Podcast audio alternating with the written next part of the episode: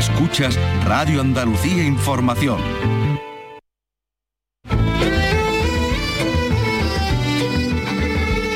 Andalucía es cultura. Con Maite Chacón. Radio Andalucía Información.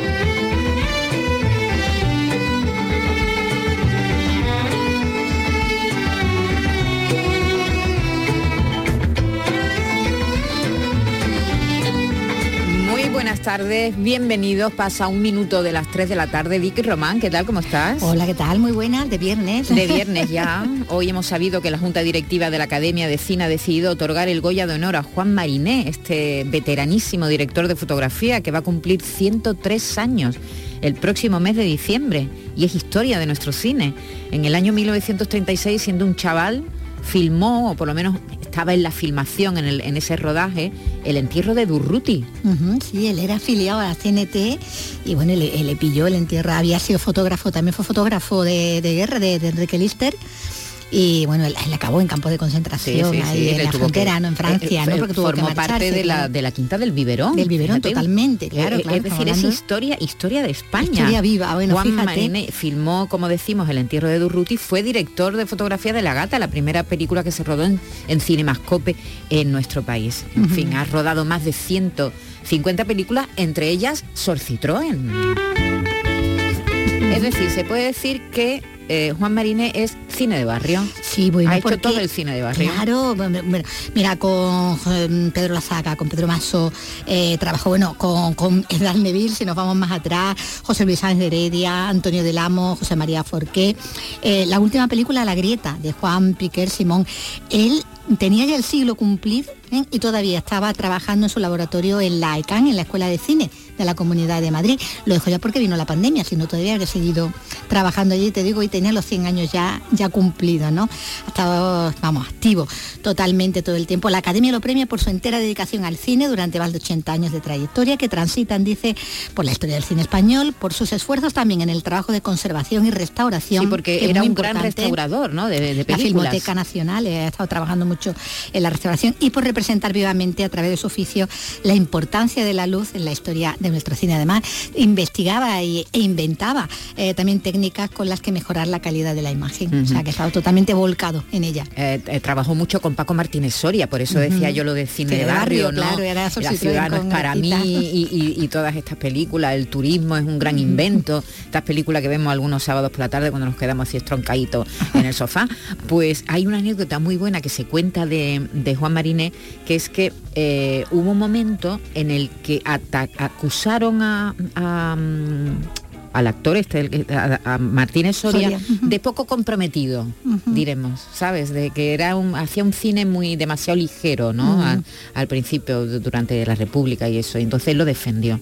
A Paco Él- él defendió a Paco, que era un actor así como ligero, poco comprometido, y él sacó la cara por él. Y Paco Martínez Soria siempre se lo tuvo muy presente y siempre colaboraron mucho. claro, sí. co- colaboraron mucho. Así que Juan Mariné, enhorabuena. En diciembre recibirá, eh, que cumplirá lo- los 103 años y ya el año que viene, en el 24. En febrero le eh, darán el, el Goya. en Valladolid. Sí, sí, sí, eh, porque este año se celebra, el año que viene se celebrará la ceremonia en Valladolid, ¿verdad? El 10 de febrero. El 10 de febrero en Valladolid. El año pasado se celebró en Andalucía y ya en, en Valladolid. Muy bien. Bueno, pues enhorabuena a Juan Mariné.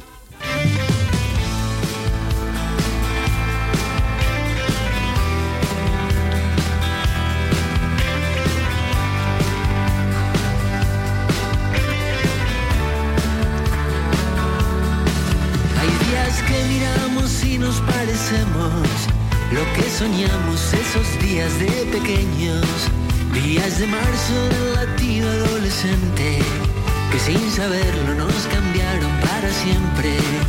Aquellos días despertábamos culpables y tantos días demostrando la inocencia, días escritos en el libro del destino.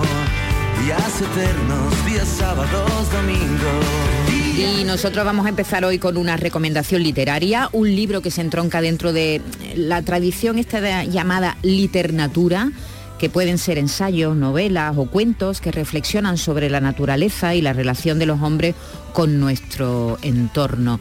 Mi compañera Vicky Román ha estado con Gaby, con Gaby.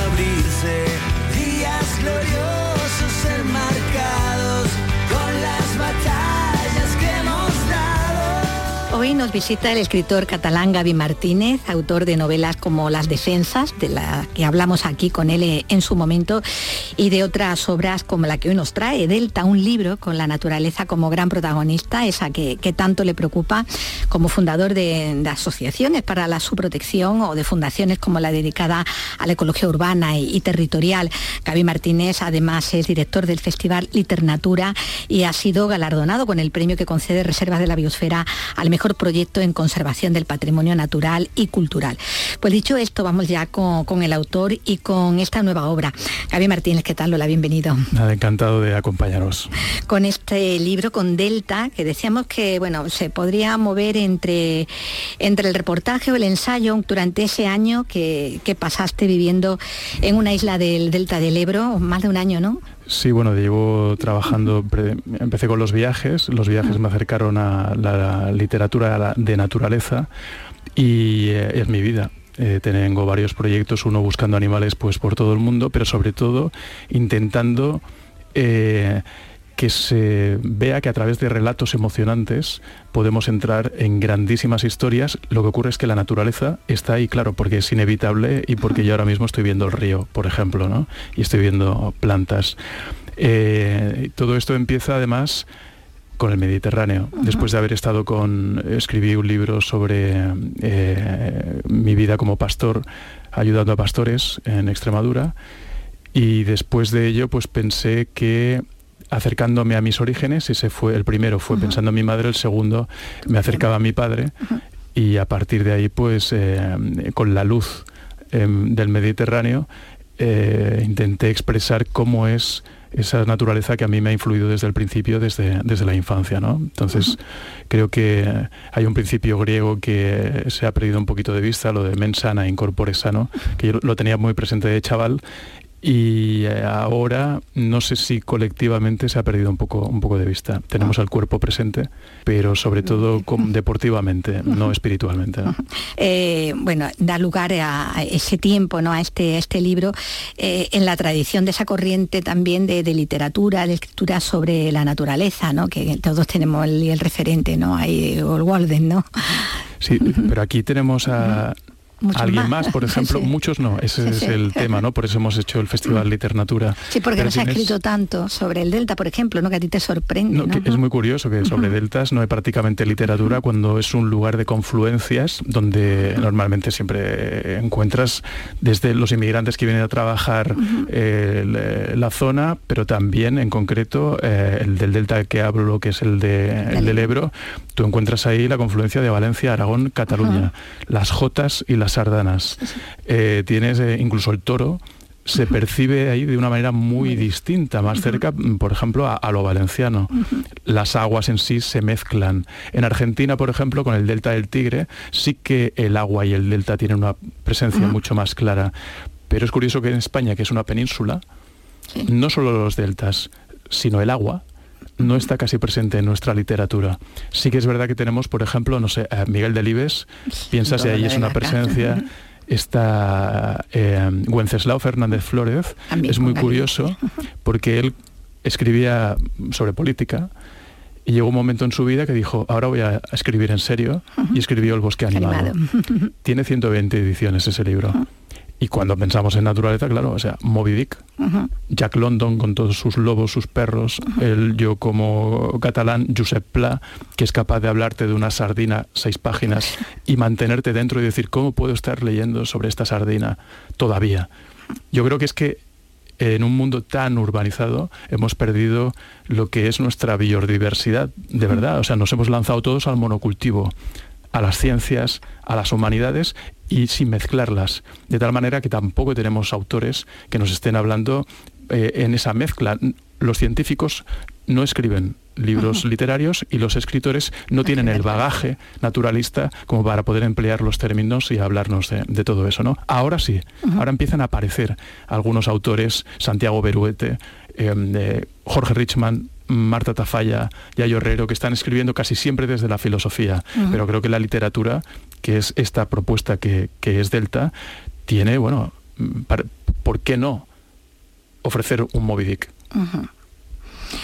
Bueno, eh, aquí había hecho la referencia ¿no? a, a, Walden, ¿no? que es lo que puede tener más e, el lector a lo mejor en la cabeza, aquí en lugar de cabaña en el bosque es una casita, ¿no? que decimos en el delta, esa casa de la pantena, en referencia a lo que es el arte tradicional de, pesca, ¿no? allí en, esa zona, ¿no? que es lo que le da nombre a la, casa. Eh, para hacer ese retrato, porque es lo que te, lo que te mueve ¿no? a la hora de hacer este libro, ese retrato de la vida en, el delta, en ese territorio eh, en el límite y al límite que está amenazado por, bueno, pues, por el cambio climático que apunta ya a su desaparición, inundado por el mar, por esa falta de sedimentos mm, y ante la que ya cualquier eh, remedio ¿no? que se intente parece como que llega tarde, ¿no? O es tiempo. De, hecho, la, casa en la que me instalo es la primera que se tragará el mar en su avance. Dicen que le faltan un par de, un par de tormentas prácticamente. Probablemente sea la primera zona en la que haya los primeros refugiados climáticos eh, en Europa. Y por eso, bueno, pedí instalarme allí al propietario de, unos arrozales que, hay en, la isla de Buda, porque es una, una zona privada, un poco para dejar constancia de esa belleza tremenda que va a desaparecer, pero no solamente de eso, sino también de las tensiones allí. internas entre bueno, los muchos intereses, porque finalmente hablamos de intereses también que existen hoy en, los deltas, ¿no? Desde eh, la administración, que está pendiente además de las subvenciones europeas para, para en el momento en que esas zonas pues, se conviertan en, en parques naturales, los agricultores que están viviendo de allí en los arrozales desde toda la vida, los cazadores, los pescadores, y hay una serie de, sin pretender ser portavoz de nadie, dejando que se exprese el territorio y a la misma vez visibilizando la hermosura impresionante de ese espacio. Aquí creo que existe un paralelismo como muy claro con Doñana. Sí. Sí, de hecho se hace, alusión también a la situación en Doñana, ¿no? En algún momento.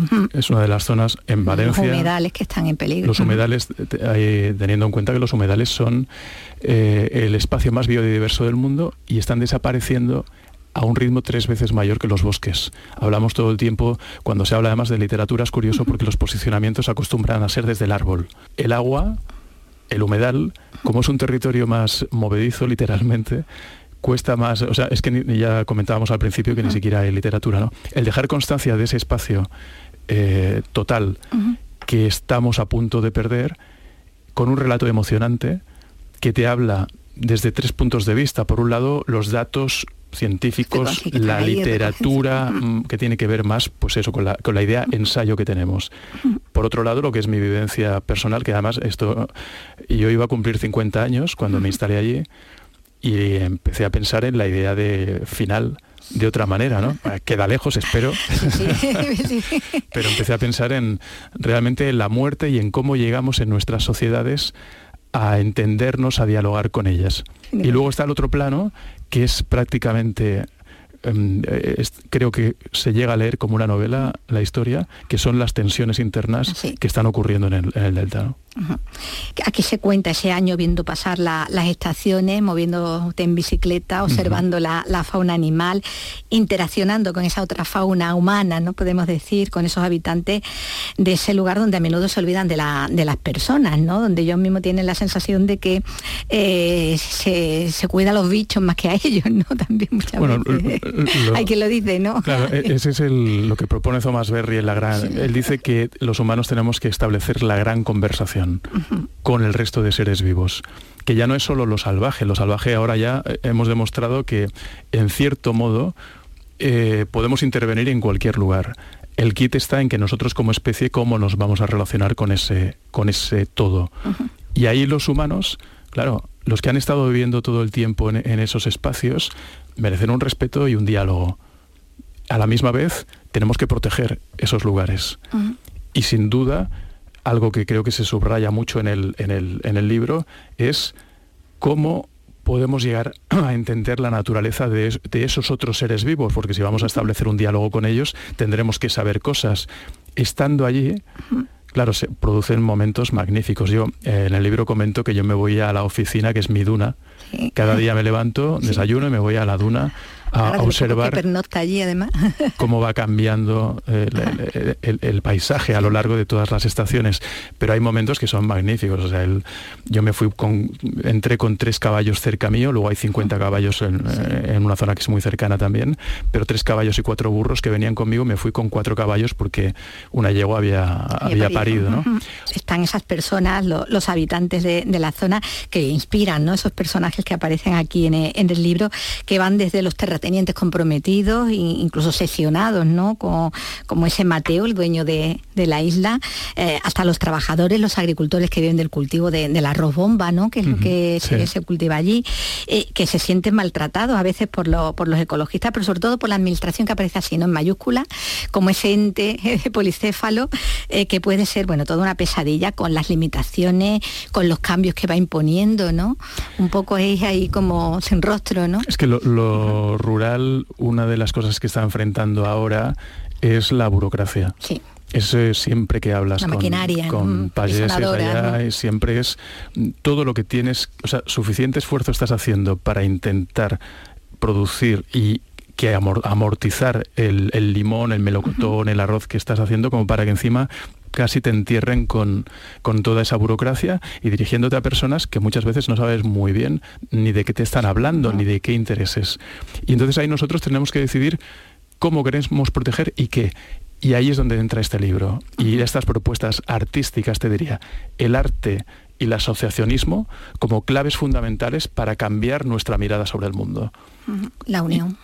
Y precisamente y el libro desde su propia propuesta te diría artística esto que hablábamos antes de mezclar lo que sería el ensayo convencional con prácticamente algo que suene a, novela es lo que te va a hacer emocionarte lo que te va a producir un, un, vas a recibir un relato que te producirá una emoción que te llevará espero a, la acción a, la acción yo soy escritor porque es, leí libros literarios que me hicieron creer que había un mundo posible de esa manera. ¿Por qué no recuperamos el arte? Nos estamos contando una historia épica y de soledad y de tal, que no es verdad, somos seres sociales, vivimos en comunidad. El kit está en cómo conseguimos vivir en comunidad. Si queremos, podemos, pero hay que querer. Y creérnoslo, ¿no? Sí, sí. Y no, y no pensar que se le van, no alegrarse si le va mal al vecino, ¿no? Que es una cosa también, que es un problema también endémico que es el que se habla aquí. Es lo que se cuenta aquí. también. Antes hablabas de, uno de los protagonistas, uno principal, que es Mateo, Gallard, dice, claro, dice, es que aquí nos estamos acuchillando todos. Dice, pero ¿qué es lo que pasó en 2017? Pone la fecha. Dice, yo, claro, pensaba que no había caído y con esto del cambio climático era como eh, escéptico, pero de repente un día vi, porque aparte están en un lugar privilegiado para recibir todos los impactos naturales, que realmente había que actuar, había que hacer algo. Y que lo que estaba pasando en Vanuatu y en Kiribati a mí me afectaba. Lo que siempre hablamos del aleteo de una mariposa en la conchinchina que de repente a ti te afecta. Pues digamos que en el delta, en los deltas y en las zonas que están más expuestas a los embates de, la naturaleza, se, han dado cuenta ya hace unos años que hay que moverse.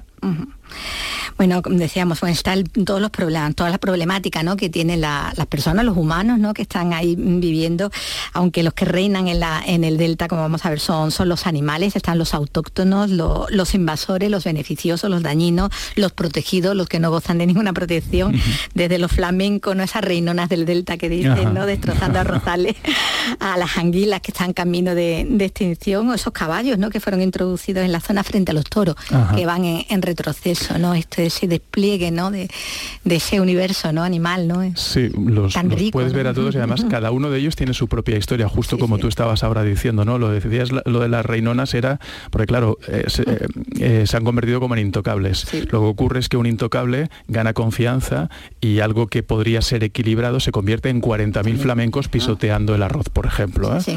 Y entonces, claro, ahí hay unos que para, por una parte está estupendo para atraer a la mirada sobre el delta y crear un turismo sostenible que es necesario, yo creo que es necesario, sostenible, que no nos vayamos, yo vengo de Barcelona, que se, desmadra también, eh, o sea, tienes que medirlo eso, eh, pero a la misma vez eh, hay que cuidar de las personas, comentábamos antes, que están trabajando allí desde hace mucho tiempo.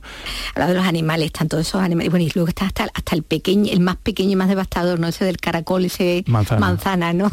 El caracol manzana hay brigadas, todo, ¿no? Y que eso es. Hay brigadas de, gente que va a pisar caracol manzana y a, eliminarlo porque se va y el cangrejo cangrejo azul lo que allí a mí me enseñaron a, atar las pinzas del cangrejo azul por ejemplo no que hay que recuperarlo. Y con y todo eso lo que tiene es una vibración muy muy singular. Y aquí es donde aunque el libro tenga sus páginas que sea narrativa eh, he intentado expresar esa vibración con un aliento muy poético.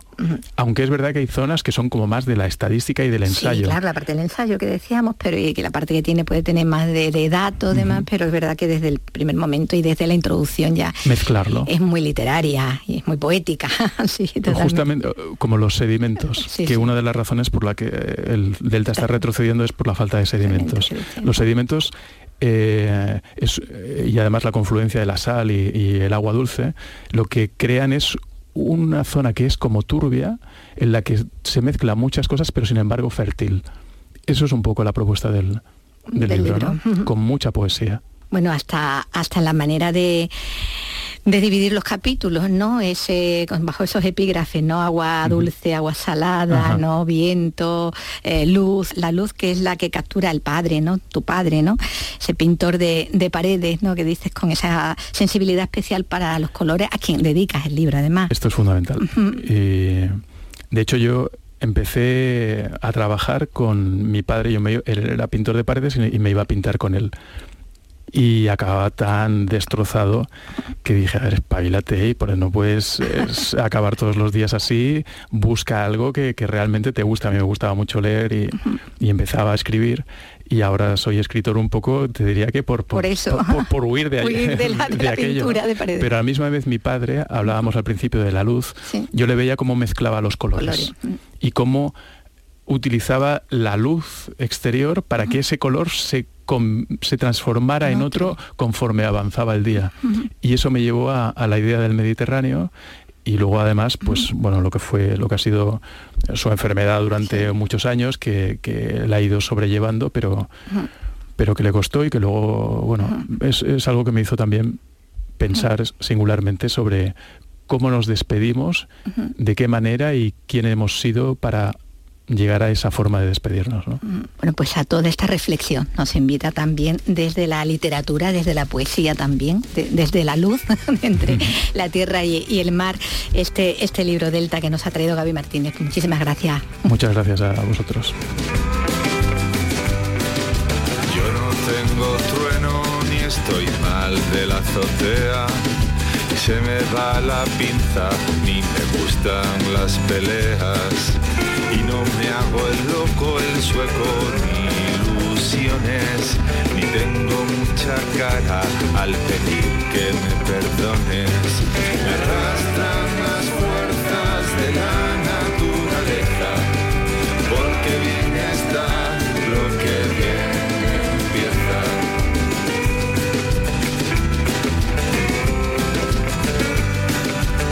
Lo contábamos ayer, Cádiz es desde hoy la capital de las series. Esta noche se inaugura el South International Festival, pero las actividades han comenzado esta misma mañana con la presencia del equipo de la serie La Ley del Mar, que protagonizan Luis Tosar y Blanca Portillo, un festival con una participación activa del Canal Sur Radio y Televisión. Nos lo cuenta Salud Botaro. Casi un centenar de actividades que comienzan con la presencia de Luis Tosar y el equipo de la serie La Ley del Mar en la playa de La Caleta. Hoy será la inauguración oficial y también un homenaje a la actriz veterana Petra Martínez. Desde luego, las series en español pasan por un buen momento. El director del festival, José Carlos Conde. Somos una superpotencia, el español es una superpotencia en el mundo, en el mundo de la producción visual, en la serie muy especialmente, y pensamos que, bueno, que esto está comenzando, que todavía queda muchísimo por desarrollar. O sea, eh, lo de las series comenzó hace unos años solamente, ¿no? Y, y cada año es un poco más, ¿no? Y con participación activa de esta casa, Canal Sur Radio y Televisión. Andalucía es cultura, con Maite Chacón. Radio Andalucía Información.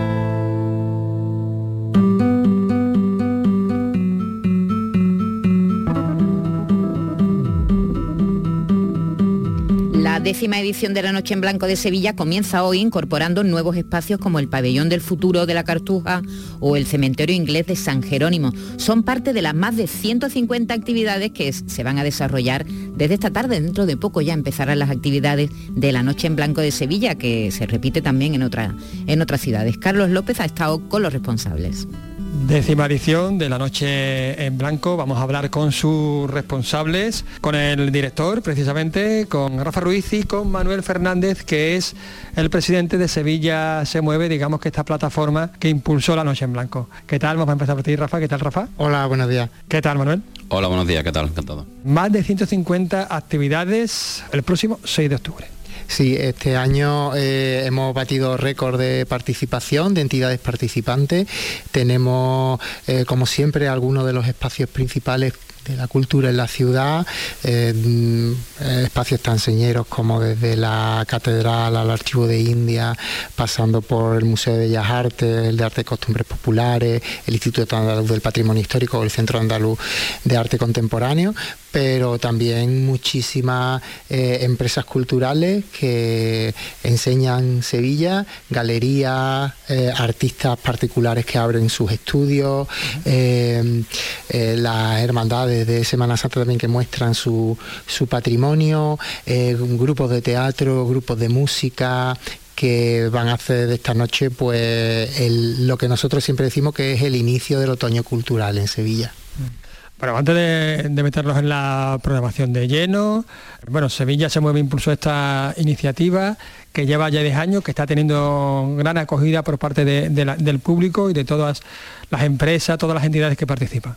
Sí, efectivamente, hace ya más de 10 años, tuvimos el parón de dos años con la pandemia, empezamos allá por 2012 eh, cuando éramos una joven entidad que se lanzó a este, a este proyecto de ciudad y desde luego no pensábamos que íbamos a tener este bagaje, eh, como dice Rafa, del inicio de un hueco ya marcado en la agenda cultural de la ciudad para arrancar con este otoño y con toda la programación que tiene, que siempre disfruta la ciudad de Sevilla.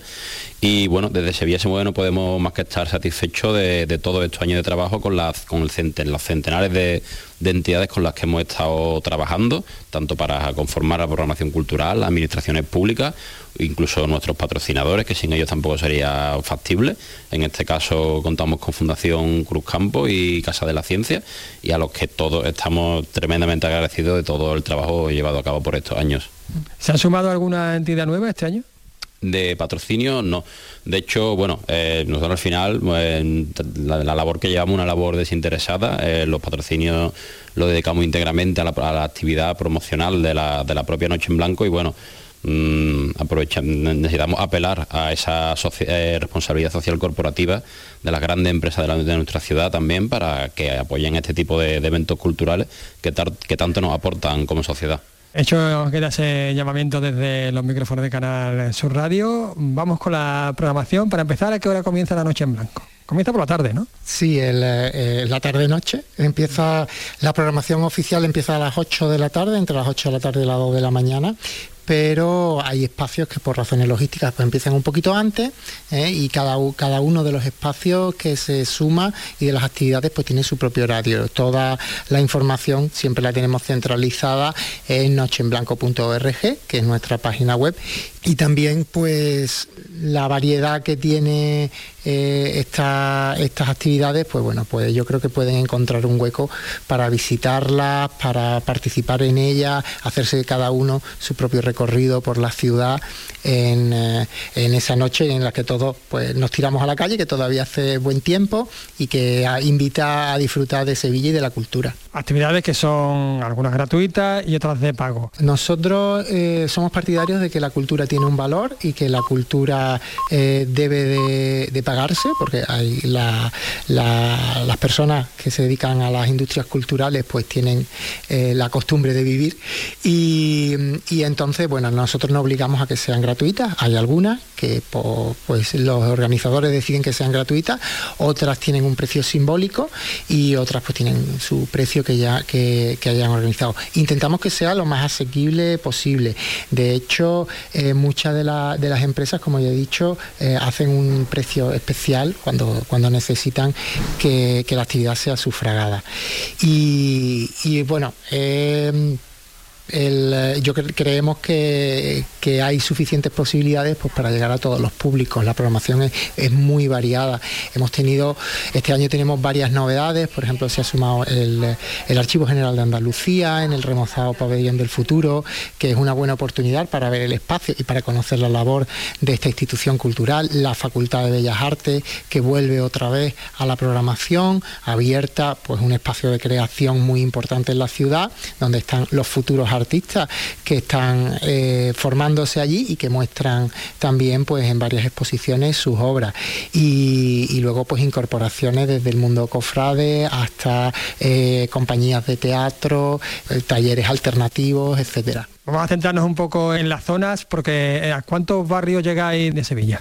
Pues nuestra intención de los últimos años es expandir la Noche en Blanco lo más posible, que llegue a todos los barrios de la ciudad normalmente casi todas las actividades se acaban concentrando en el centro, pero bien es cierto que este año la Cartuja, por ejemplo, pues tiene muchos puntos de actividad, el IAPH, el Centro Andaluz de Arte Contemporáneo, Pabellón de la Navegación, Torre Sevilla y Caixa Forum, el, Archivo General de Andalucía. Eh, llegamos hasta San Jerónimo con una actividad muy interesante, novedad este año de visita teatralizada al cementerio inglés. Eh, en Nervión, la Fundación Cruz Campo, patrocinadora del evento, abre su factoría eh, con unas actividades muy interesantes y poco a poco pues estamos intentando sumar actividades que salgan fuera también pues en el norte, en el sur del, del casco urbano de la ciudad, etcétera. ¿Y cuáles son las que tienen más éxito? Pues hay de todo, porque por ejemplo eh, San Luis de los Franceses, que la Diputación de Sevilla lo suele abrir eh, todos los años, pues suele registrar colas bastante largas. El Archivo de Indias, la Catedral, lo que son los clásicos mm. de, la Noche en Blanco. Eh, y luego también tienen mucha aceptación todo lo que son visitas teatralizadas, rutas urbanas, porque a los sevillanos, también a los foráneos, a los, a los turistas, a las personas que también que viven en el área metropolitana, les interesa siempre mucho conocer la ciudad. Y entonces es una buena oportunidad de dar un paseo y conocer la historia y conocer la cultura de la ciudad. Manuel, ¿qué recomendarías tú? Pues sobre todo, eh, por mi experiencia de todo de todos estos años, eh, salir a la. Bueno, en la página web nocheenblanco.org está toda la programación para que tengamos una idea de lo que podemos disfrutar esa noche, pero sobre todo salir a la calle, marcarse a lo mejor un par de objetivos, los ejemplos que ha puesto Rafa son muy interesantes, eh, también por la zona de San Luis, a mí siempre me llama mucho la atención los, talleres artesanos de, los artesanos de la Plaza del Pelícano, pero bueno, en definitiva, salir a la calle, disfrutar del ambiente, que es verdad que eh, en Sevilla suele haber mucho, mucho ambiente siempre en la calle, pero la verdad es que el ecosistema que se forma en esta noche en blanco, a pesar de que muchas de las actividades se pueden disfrutar durante el resto del año, esta noche como que tiene un, es un, ambiente especial para disfrutar de la cultura en la calle, impregnarse del sentimiento de la gente, de disfrutar de, y conocer eh, nuestra ciudad y nuestra cultura. ¿La cultura interesa a los, sevillanos? Sí, estoy convencido de que sí. Muchas veces eh, tenemos ese, esa especie de empeño, le ponemos a, a quitarle importancia o a ligarlo necesariamente al sector turístico, que aporta mucho, pero los sevillanos estoy convencido de que somos partícipes de la cultura y debemos ser protagonistas de lo que nuestra ciudad nos ofrece. Rafa, ¿qué recomendaría? Hay rincones como, por ejemplo, eh, poder visitar... Eh, el convento de la Paz con la Hermandad de la Mortaja, que lo abre con normalmente con actividades musicales preciosas, eh, visitar los palacios de Sevilla, eh, Pilato, Lebrija, eh, el Hospital de la Caridad, que, muchas veces son joyas y desconocidas para, para, muchos sevillanos, poder acercarse con la oportunidad de este año al pabellón del futuro, un patrimonio pues contemporáneo que se ha puesto en valor y que es muy interesante porque es prácticamente un viaje en el tiempo, 30 años atrás, Expo 92, eh, por dentro está bastante bien conservado el diseño original y bueno, disfrutar eso que nos gusta tanto de estar en la calle, el ambiente eh, y la interacción con los demás que también es nuestra cultura. Muchísimas gracias Rafa Ruiz, Manuel Fernández por atendernos. Recordamos el próximo 6 de octubre, Noche en Blanco en Sevilla. Muchas gracias. Esta noche. Esta tarde ya empieza toda la actividad, 150, la mayoría de ellos, la gran mayoría de, de esas actividades gratuitas. Y si les gusta la zarzuela, en el espacio Turina hoy tienen La Corte del Faraón. Son las mujeres de Babilonia las más ardientes que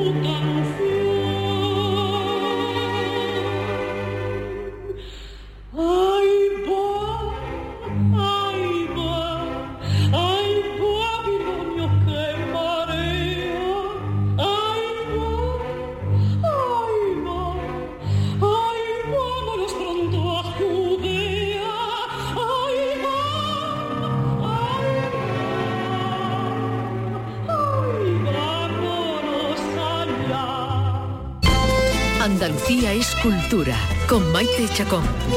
Radio Andalucía Información.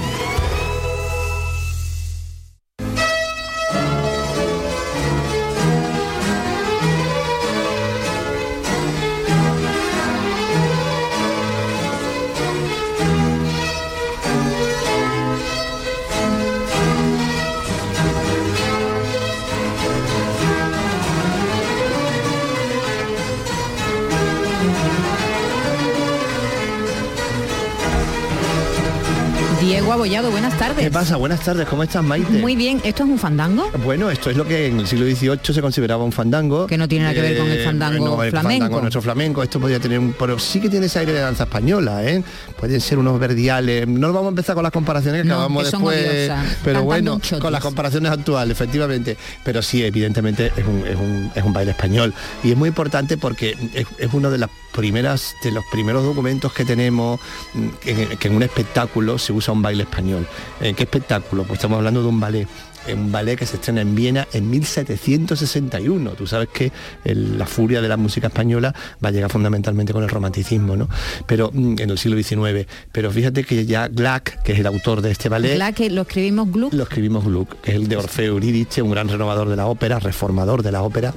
Pues en ese ballet que hace, hace- un ballet que se llama Don Juan, con lo cual, pues claro, mm, Claro, busca un tema español, español. evidentemente. Es un Don Juan que tiene más que ver con el de Molière que con el nuestro, ¿no? Pero tú sabes, el mito de Don Juan tiene varias, tiene varios, varios desarrollos. Pero es increíble, ¿no? Como ya en 1761, que es cuando se... mitad del se 18. estrena, claro, se estrena esta, este ballet en Viena, ya aparece esto que evidentemente ya, ya el público de alguna manera estaba identificando esto como una, como una danza, como una música española. española, porque hay que recordar que en este espacio lo que hacemos es, bueno, eh, Diego lo que hace es, es rebuscar en la música clásica, no solamente en la clásica, en la pues barroca, en la romántica, clásica, barroca, romántica, digamos música de concierto, música de orquesta, Eso, la música llamada culta. Eso, culta, Es culta, culta, culta, culta. culta. Fíjate tú lo, lo culto que sería un fandango en el siglo XVIII, pero bueno, todo esto es muy relativo, como Claro. podemos ver. Pues rebusca por ahí algunos fragmentos que han utilizado músicos de fuera de España que recuerdan a la música española, digamos, Claro, de que se inspiran española. directamente en la música de raíz española. Y este es uno de los ejemplos, yo creo que de los, de los, de los casi de los primeros, ¿no? Pero tú fíjate que qué curioso, lo hemos escuchado el fandango, que vamos a escuchar ahora. mm, yo- tú me dirás si es el mismo fandango o no, se parece mucho, mucho, mucho, que lo, lo va a usar unos años después, un poquito más de 20 años después, Mozart en otra ópera también de ambiente español. A ver si tú eres capaz de...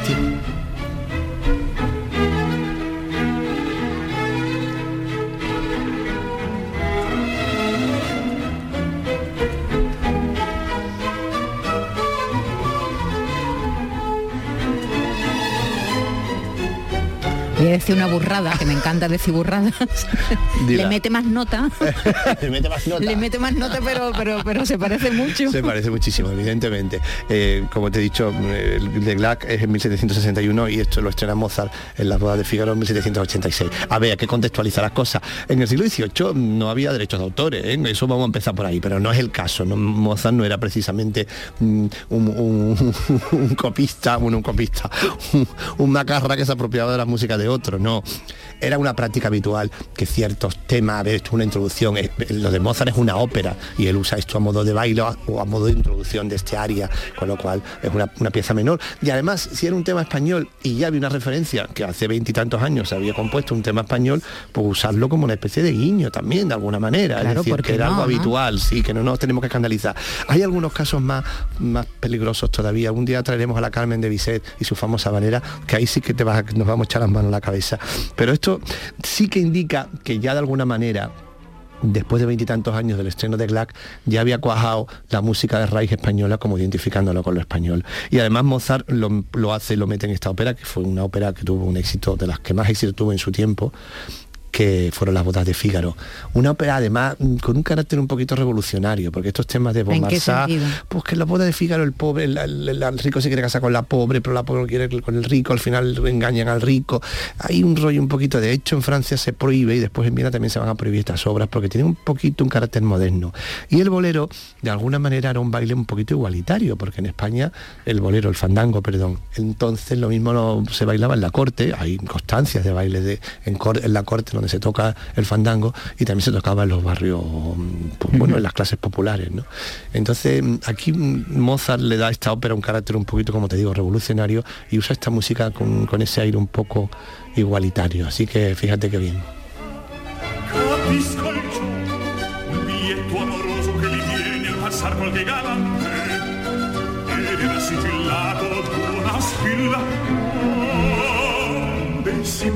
Il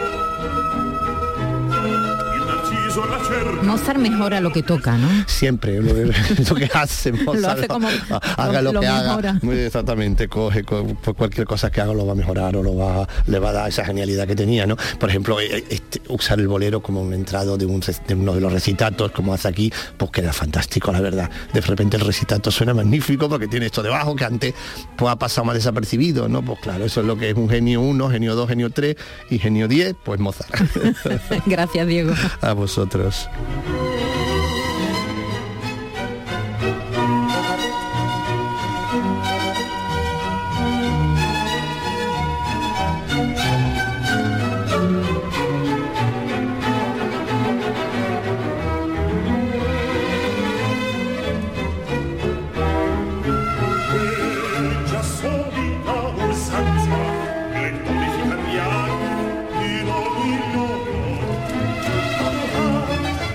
capisco il un biglietto amoroso che gli viene al passar qualche galante.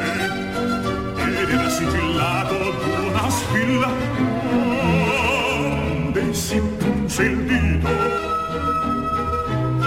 Il narciso alla cerca oh che stordito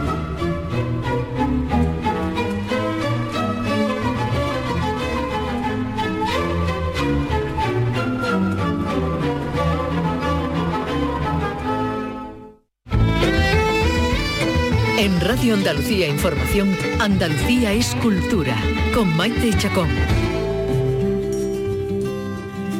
Y estamos en el octubre picasiano y el genial pintor sigue marcando la actualidad cultural de Málaga. Ahora con la exposición completa de la suite de los Saltimbanquis, su primera serie de grabados que además representa el tránsito del artista entre las épocas azul y rosa. Esta mañana se ha inaugurado la colección del Museo Ruso Alicia Pérez. La suite de los Saltimbanquis permite contemplar una obra maestra indiscutible, convertida en icono del arte del siglo XX, la comida frugal. Es una de las 15 estampas reunidas y editadas por Envoy Volar en 1913 que componen la exposición de piezas propiedad de la Fundación Málaga. Picasso realizó estos grabados con técnicas del agua fuerte y la punta seca entre 1904 y 1906, en el instante del tránsito entre sus épocas azul y rosa. Son escenas de pobreza, retratos de mujer, escenas de saltimbanquis y de circo o incluso de la historia bíblica de Salomé, que se pueden ver hasta el 5 de noviembre en la colección del Museo Ruso.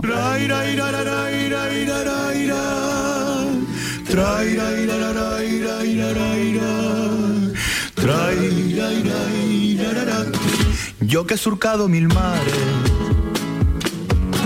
yo que he pisado mil lunas, yo que he cerrado mil bares y en mil lugares he hecho fortuna. Cuando te tengo delante, chiquitito.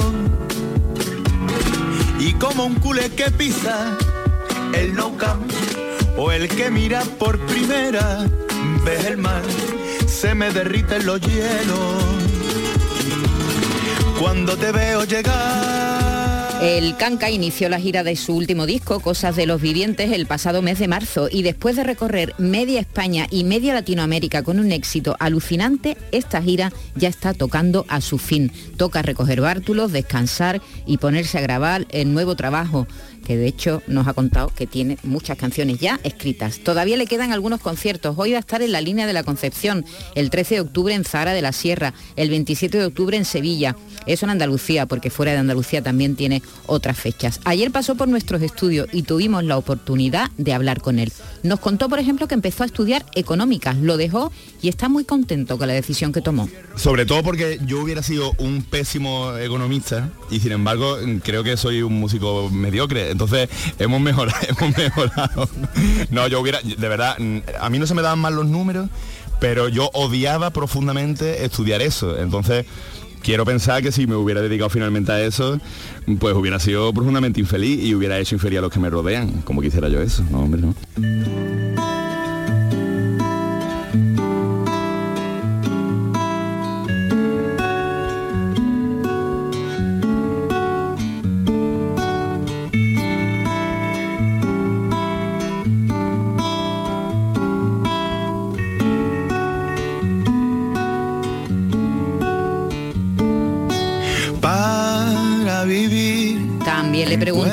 Significaba la música en su vida.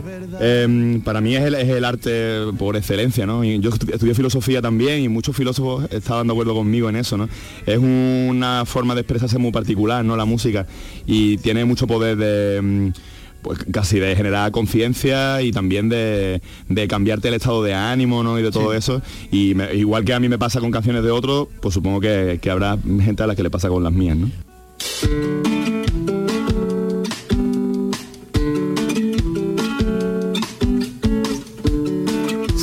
Sus fans recuerdan que el Canca estuvo retirado de los escenarios casi un año. Se tomó ese año sabático. Dice que no lo volvería a hacer. No, creo que no. Eh, me, pareció divertido. Eh, eh, sí que sí que sí que quiero buscar huecos siempre para conectarme con la vida normal y conmigo mismo, con mi familia, con, eh, con mi hogar, con mi casa, todo, ¿no? Eh, pero no haría un parón tan radical de un año. Eh, yo a mí me gusta mi profesión. Vamos a partir de ahí. Me gusta mi profesión, mm, incluso si no cobrara, porque yo mi profesión, como todas las profesiones, la hago por dinero. No ¿eh? digas eso. Cuidado, yo voy, No a digas. yo voy a cantar porque me pagan. Esto es así, hay que desromantizarlo. Pero si, de verdad, si no me pagaran y, me, y eh, consiguiera mis ingresos de otro sitio, a mí me gusta cantar. Yo canto en mi casa. Yo cuando termino de gira, vienen amigos a casa y co- cojo la guitarra y canto canciones. Eh, yo haría algún que otro concierto gratis, de verdad, de verdad lo digo. Me gusta mucho mi profesión. Lo que pasa es que, bueno, cuando se convierte en una profesión, pues, eh, joder, son muchas, son muchas noches fuera de mi casa, de repente un mes en Latinoamérica, eh, es, muy, es muy cansado, muy exigente. Eh, y, y- eso es lo que me llevó, el, ex- el exceso, porque yo me he tirado muchos años a 80, 90 conciertos del año, que te los regalo, ¿sabes? Es- el exceso fue lo que hizo que yo llegara a estar un poquito ya mm, sin ganas de cantar, ¿no? Y, y de, y- y un poquito hastiado de mi profesión tan bonita, ¿no? Eh, no creo que repitiera eh, un año sin, sin cantar nunca, si consigo eh, tener un equilibrio, mm, eh, claro, un equilibrio de, de hacer menos conciertos todos los años y mantenerme económicamente, básicamente.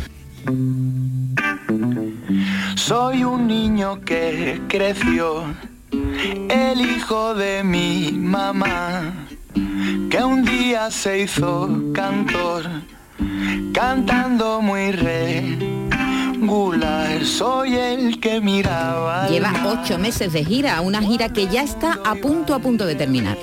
Mm, Nosotros sí queríamos eh, terminar la gira en el sur, cosa que no hemos hecho nunca. Eh, hemos, hemos cerrado giras en, en Madrid muchas veces, que es la capital, y al final pues, pues siempre es susceptible ¿no? de, de- de hacer más cosas. Y hemos hecho algunas veces fin de gira en Murcia por razones logísticas, pero no habíamos venido nunca a Andalucía a, a terminar una gira aquí. Y me parece un poquito de ley, ¿no? Siendo que yo soy, no solo soy andaluz, sino que soy andalucista y un gran abanderado de nuestra cultura y de nuestra forma de, de ver la vida y de vivirla, ¿no?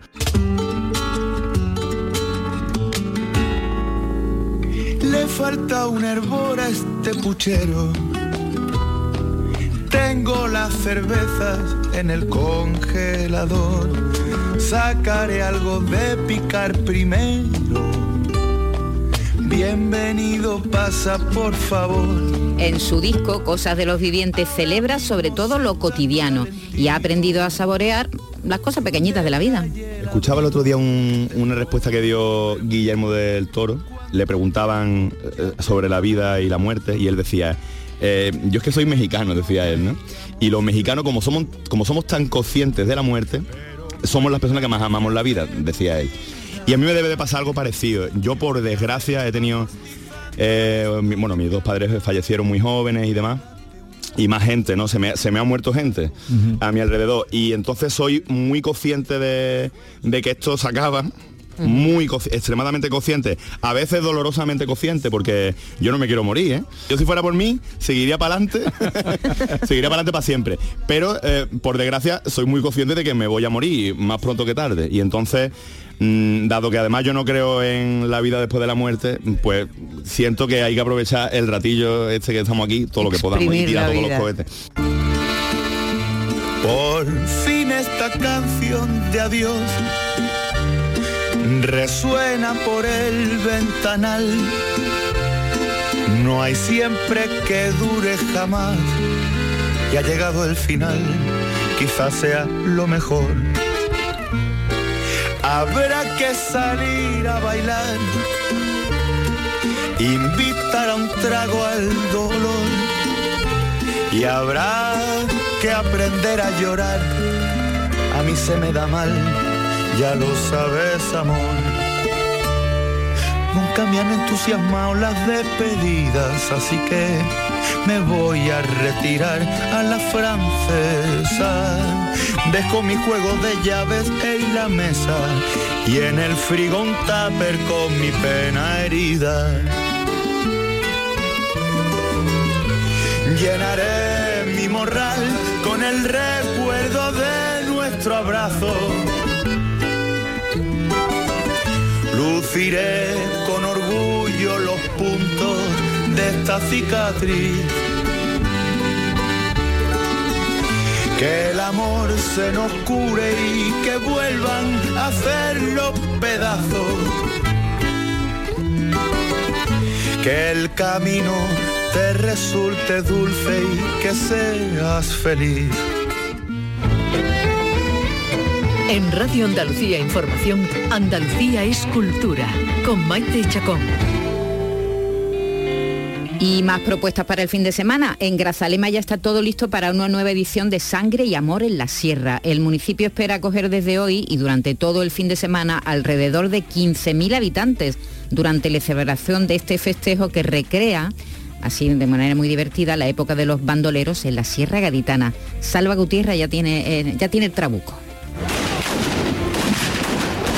Revivir los acontecimientos protagonizados por José María Hinojosa, el Tempranillo, un acontecimiento que marcó para siempre la historia de esta localidad de la Sierra de Cádiz.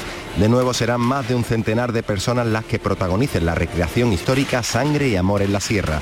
El alcalde de Grazalema es Carlos García. Siempre decimos que Sangre y Amor en, la Sierra no deja de ser un, un evento total y global, que se saborea, que se huele, que se escucha, eh, que se siente, que atraviesa lo- los poros de, la piel, ¿no? Porque al final no deja de ser, bueno, pues una fiesta trabajada con mucho mimo, con mucha delicadeza, que hace que reconstruyamos todo un poblado bandolero eh, con una veintena de, antiguas casas eh, bandoleras que se acaban casi mimetizando.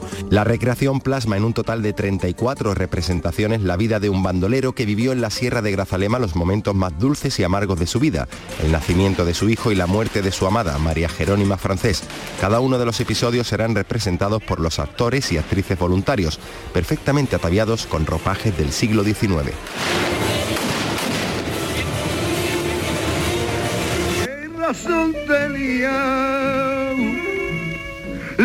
la pena traidora. Hoy es el día del cine español y en la Filmoteca se va a proyectar En Brujo, una película que ha sido restaurada y que se estrenó en el año 1947, dirigida por Carlos Serrano de Osma y protagonizada por la pareja del momento, por Manolo Caracol y Lola Flores. No es la típica españolada que se hacía, ¿verdad? En esas No, épocas, no, Vicky. no, era más- Era- más tenía más, intensa, más, más enjundia, ¿no? Sí, sí, no sí. era la típica que decía, una cantante que está, es famosa, vamos a hacer una, una película, no. Esto era como surrealista y era Sí, los expresionista. decorados, la Eso, los la- el movimiento de cámara, todo. Había como cubismo, Sí, una cosa, una cosa muy moderna. Pero bueno, es la tercera edición del cine, del Día del Cine Español, en el día de los estrenos, Vicky, porque hoy se estrenan películas como todos los viernes. Sí, como todos los viernes y hoy empezando con, con cine español, con ese regreso de Trueba, con Javier Mariscal, de nuevo en otra película de animación con mucha música, como en Chico y Rita, ahora con Dispararon al pianista. Un solo de piano en una grabación de los años 60 me llamó la atención. Consulté las notas del disco y vi un nombre que hasta ese momento me era completamente desconocido. Tenorio Jr. Bueno, ese pianista brasileño, habitual colaborador de Vinicius de Moraes, eh, al que sigue la pista porque ha desaparecido misteriosamente entre los años 50 y 60, sigue la pista, decíamos, un periodista musical de Nueva York. Ahí la versión original que estamos escuchando la doblada, ahí la voz es de Goldblum. Ah, sí, actor. Goldblum, sí. que tiene una voz ma- maravillosa. Maravillosa, maravillosa. Bueno, pues esta nueva incursión ¿no? en el cine de, de animación y música, o sea, Claro. es un musical animado. La, la- la locura de, de- que tiene Trueba Trueba. por, es- por este tipo de música, Música, que sí, es por su, el jazz, su obsesión, jazz y- jazz latino, Ujú, es, es una obsesión y, y no es la primera vez que trabajan juntos, Mariscal y él. como decíamos, que Chico y Rita ya lo hicieron. Bueno, también llegan chinas, hablando de cine español, que es la historia de dos niñas chinas de nueve años que coinciden en una escuela sin que te haya nada en común realmente que las acerque. Hola, me llamo Lucía y mi nombre en chino es Xin, pero prefiero mi nombre español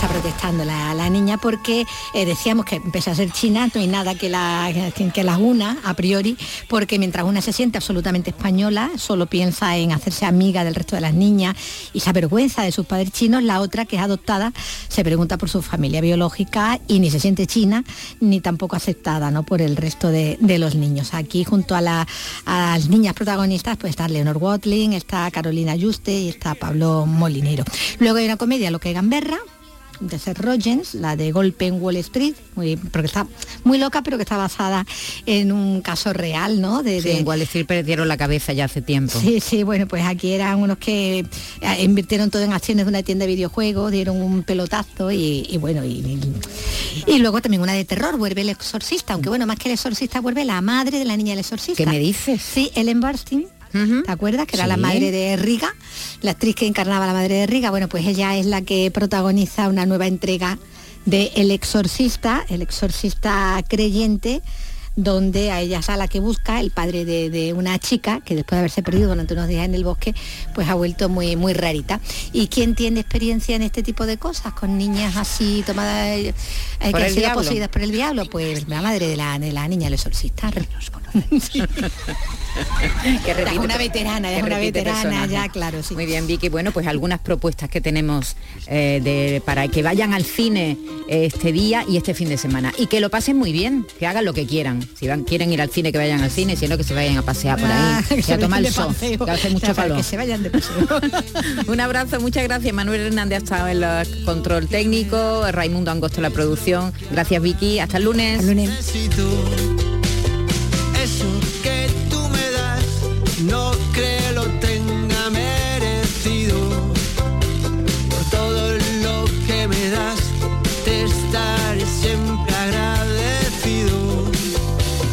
Así que gracias por estar, por tu amistad y tu compañía. Eres lo, lo mejor.